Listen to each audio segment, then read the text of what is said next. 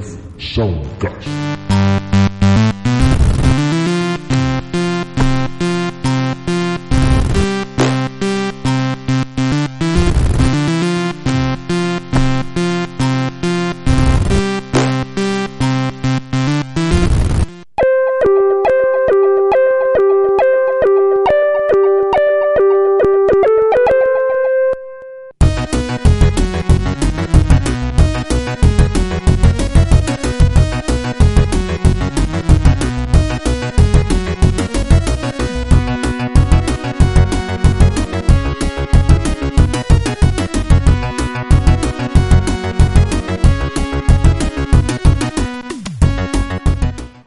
buenas y bienvenidos a Mega Drive Soundcast, este micro podcast que se dedica a dar un repaso al catálogo de las bandas sonoras de la 16 bits de Sega.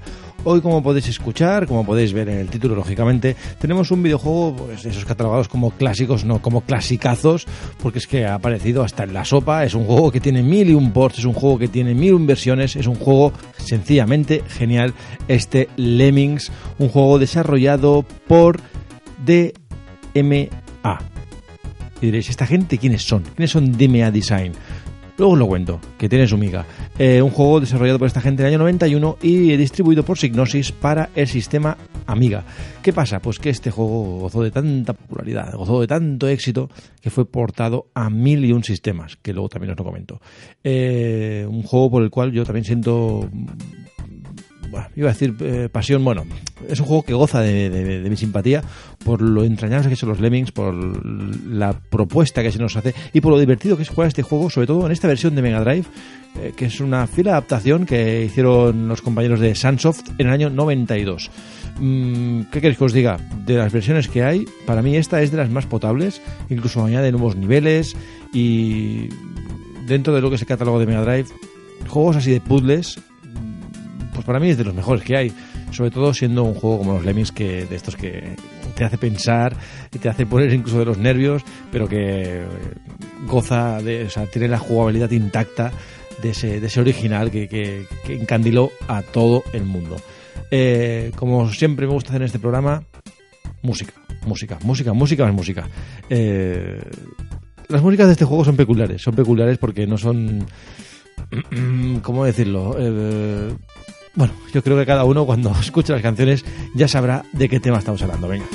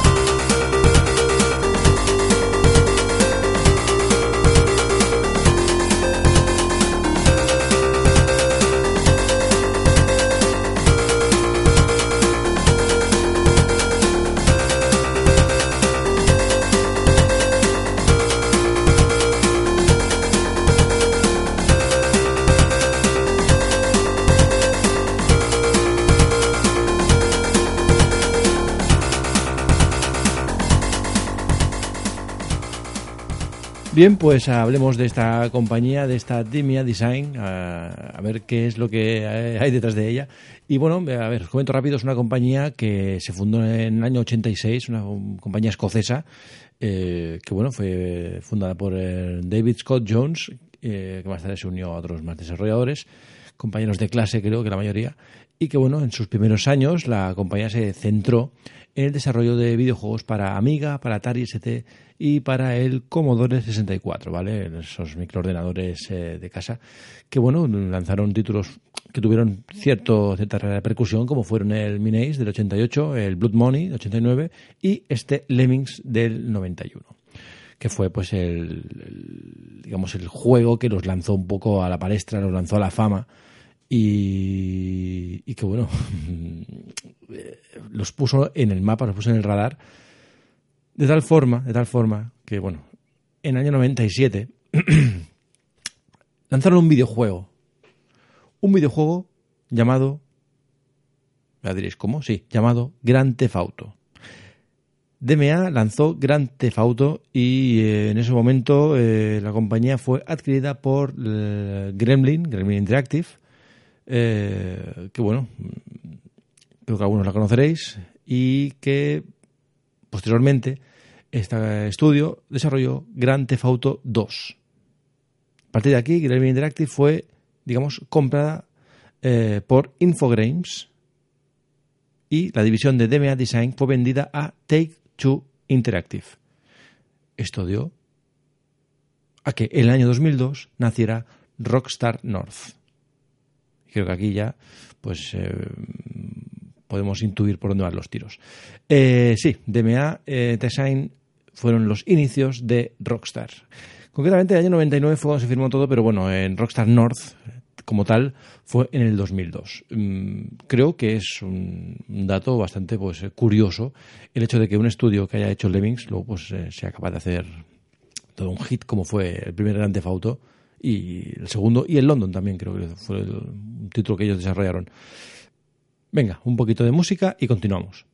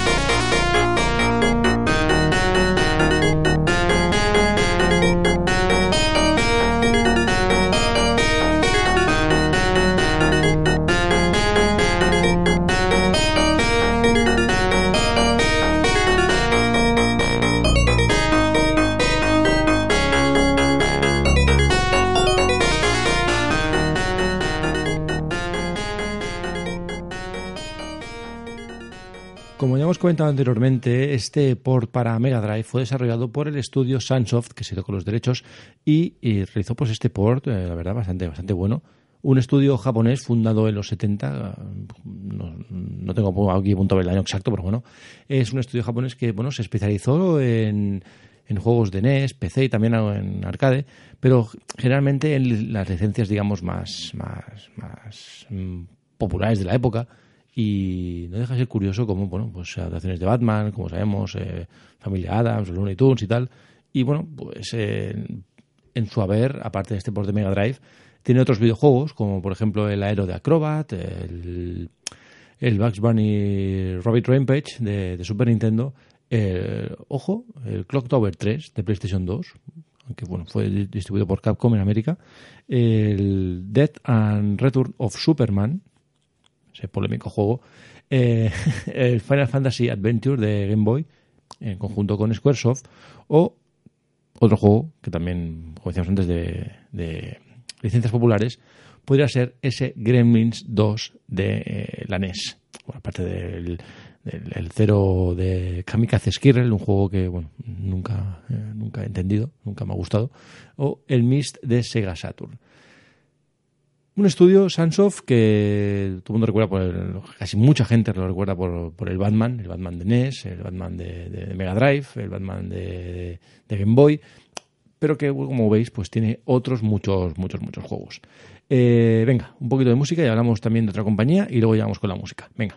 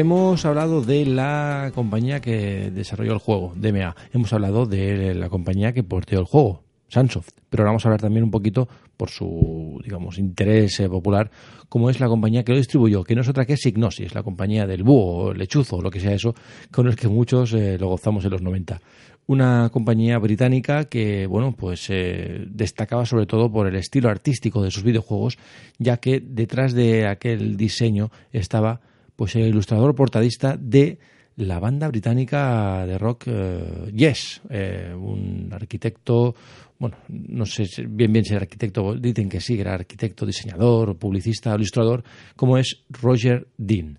Eh, Signosis, un estudio, pues yo creo que interesante, un estudio potente en aquella época, que fue adquirido en el año, creo que 93, por Sony, que de ahí luego pues salió títulos con los que todos lo gozamos, como fueron Wipeout, Fórmula 1, eh, Destruction Derby o el, Disco Mundo.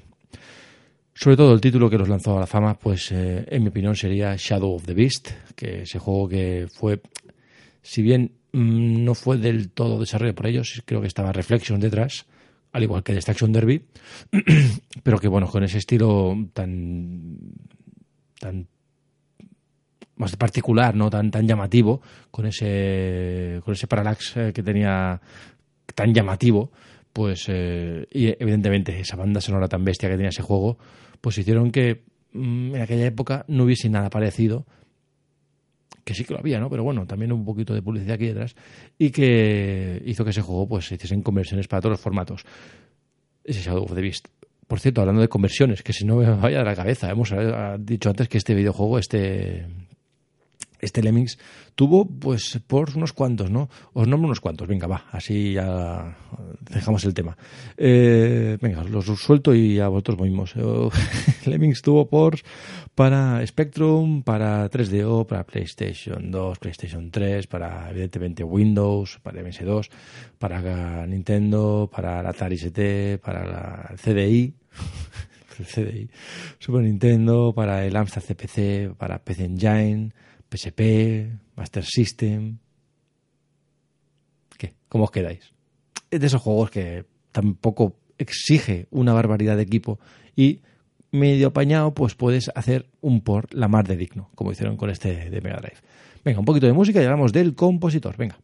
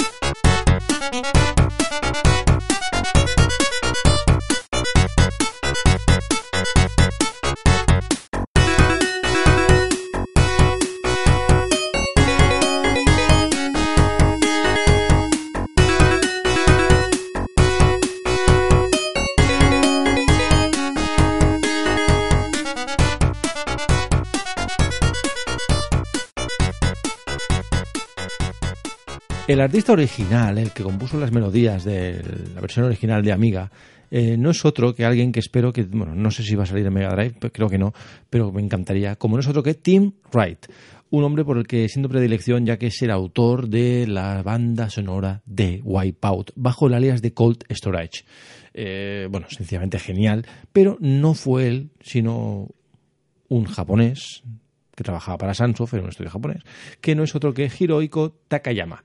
¿Y qué, ha hecho este hombre? ¿no? ¿Qué, composiciones ha hecho además de, este Lemmings? Pues mira, tenemos el Panic Restaurant, tenemos el Time Zone, tenemos el Fantasmas 2, tenemos el Viernes 13, tenemos el Karate Kid y tenemos el Adventure Island 3, entre otros. Bueno, mm, juegos curiosos, juegos simpaticones, juegos con una música, pues eso peculiar, como la de este Lemmings, que bueno, no son, digamos, composiciones 100% propias, como ya habéis adivinado, como ya habéis sabido, sino son versiones de canciones populares. Eh, un tema que desde aquí, hace un poquito de spam, ya hablamos en su momento en el podcast, en GM Podcast, que es el, digamos, el programa gordo en el, que trabajo, y que son, pues, versiones propias de, temas populares. Eso, oh, perdón, no todas son versiones populares. Algunas que sí que son propias, pero la mayoría del videojuego, como ya habéis escuchado, y si echamos una partida y os lo podéis comprobar, la mayoría sí que son versiones populares. Y venga, vamos a escuchar otra canción y cerramos la barraca.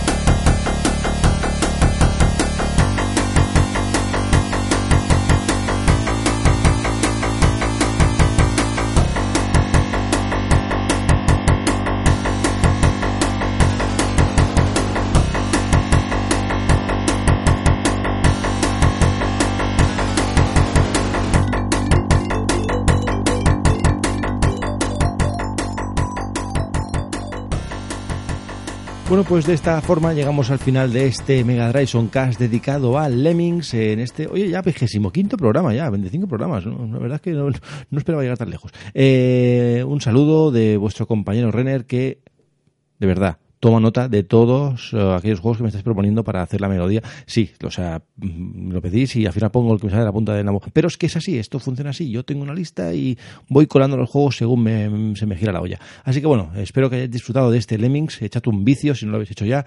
Echad una partida, intentad pasároslo al igual que es imposible y seguid diciéndome nombres para este Mega Drive Soundcast. Os espero la semana que viene con un nuevo programa. Sed felices, disfrutad y visad mucho. ¡Hasta pronto!